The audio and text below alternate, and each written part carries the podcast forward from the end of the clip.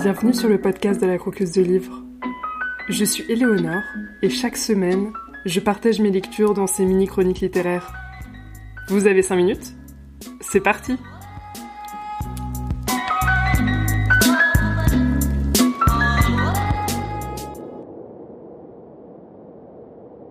Les gens pourraient se demander, ou est-ce moi qui me fais des idées?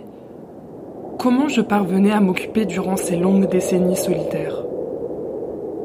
Peut-être croit-il qu'une vie est faite de jalons, de grands monolithes dressés dans une mer vagabonde et infinie qui les baigne et les érode tout à la fois. À mon avis, c'est une idiotie. On écrit peu de mémoires et on en lit encore moins, de sorte que dans la plupart des cas, lorsque nous tentons de voir derrière la vitre crasseuse de l'existence d'autrui, nous devons nous contenter de deux ou trois balises, souvent discutables. Une vie est quelque chose d'autrement plus étrange et banal que les récits ne veulent bien le montrer. Et la vérité, c'est que même si je suis connue, dans les cercles minuscules et improbables, les bulles de rosée où on a eu vent de mon existence, comme un chasseur arctique solitaire et sans égal, je ne suis rien de tel, et j'ai rarement été seul. Voici mon histoire.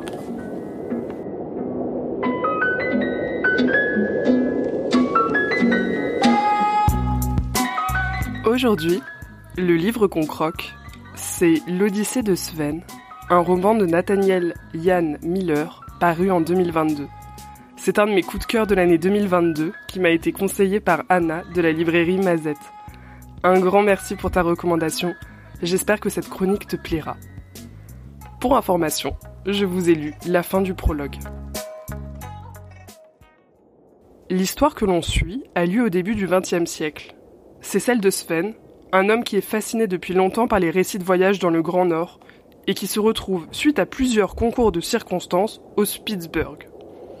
Le Spitzberg, c'est l'ancien nom du Svalbard, l'île la plus proche du pôle Nord qui appartient maintenant à la Norvège. Sachez qu'il y a plus d'ours blancs que d'humains là-bas, c'est vous dire la densité de population. L'histoire de Sven, son odyssée, elle est déjà très prenante j'ai adoré la façon dont Sven racontait son histoire. Et même si c'est l'histoire d'un ermite au Svalbard au début du XXe siècle, et effectivement ce n'était pas ce que je pensais que j'allais apprécier le plus, c'est un ermite qui est très entouré finalement, et qu'on découvre de page en page.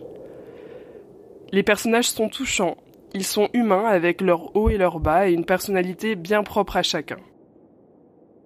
Étonnamment, et contrairement à l'idée reçue que j'avais, il y a des rebondissements dans ce livre, des personnages qui passent dans le coin très reculé qu'a choisi Sven pour vivre.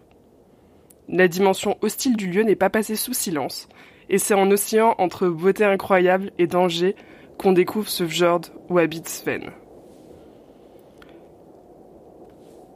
Le livre aborde des thèmes comme la famille, le regard des autres, la solitude, la nature, la maladie, la solidarité, la survie, l'amitié et tant d'autres. En fait, c'est une très belle fresque qui nous est offerte pendant ces pages. On s'attache profondément à Sven et ses proches. C'est un vrai roman initiatique où l'on voit les personnages s'enrichir en découvrant les paysages inhospitaliers du Svalbard. Contrairement à beaucoup de récits de voyage qui sont souvent épiques et sont des portraits très reluisants de la vie d'aventurier, ici, on a au contraire un récit qui montre les difficultés et les faiblesses d'un personnage qui pourtant vit dans des conditions extrêmes. Et ça, c'est génial. C'est dur de parler de ce livre sans trop vous en dire, tout en donnant envie, et j'ai peur de vous gâcher sa très belle lecture. Je vais donc m'arrêter là. En tout cas, je vous recommande chaudement ce livre pour affronter le grand froid du Svalbard et les ours polaires, bien calés dans votre plaide préférée. Vous avez lu ce roman? Cette chronique vous a donné envie de le lire? N'hésitez pas à me donner votre avis sur cet épisode et le podcast en général. Je suis joignable par mail à lacroqueusedelivre.org et vos retours me sont précieux. A très vite pour découvrir un livre à croquer ou à dévorer.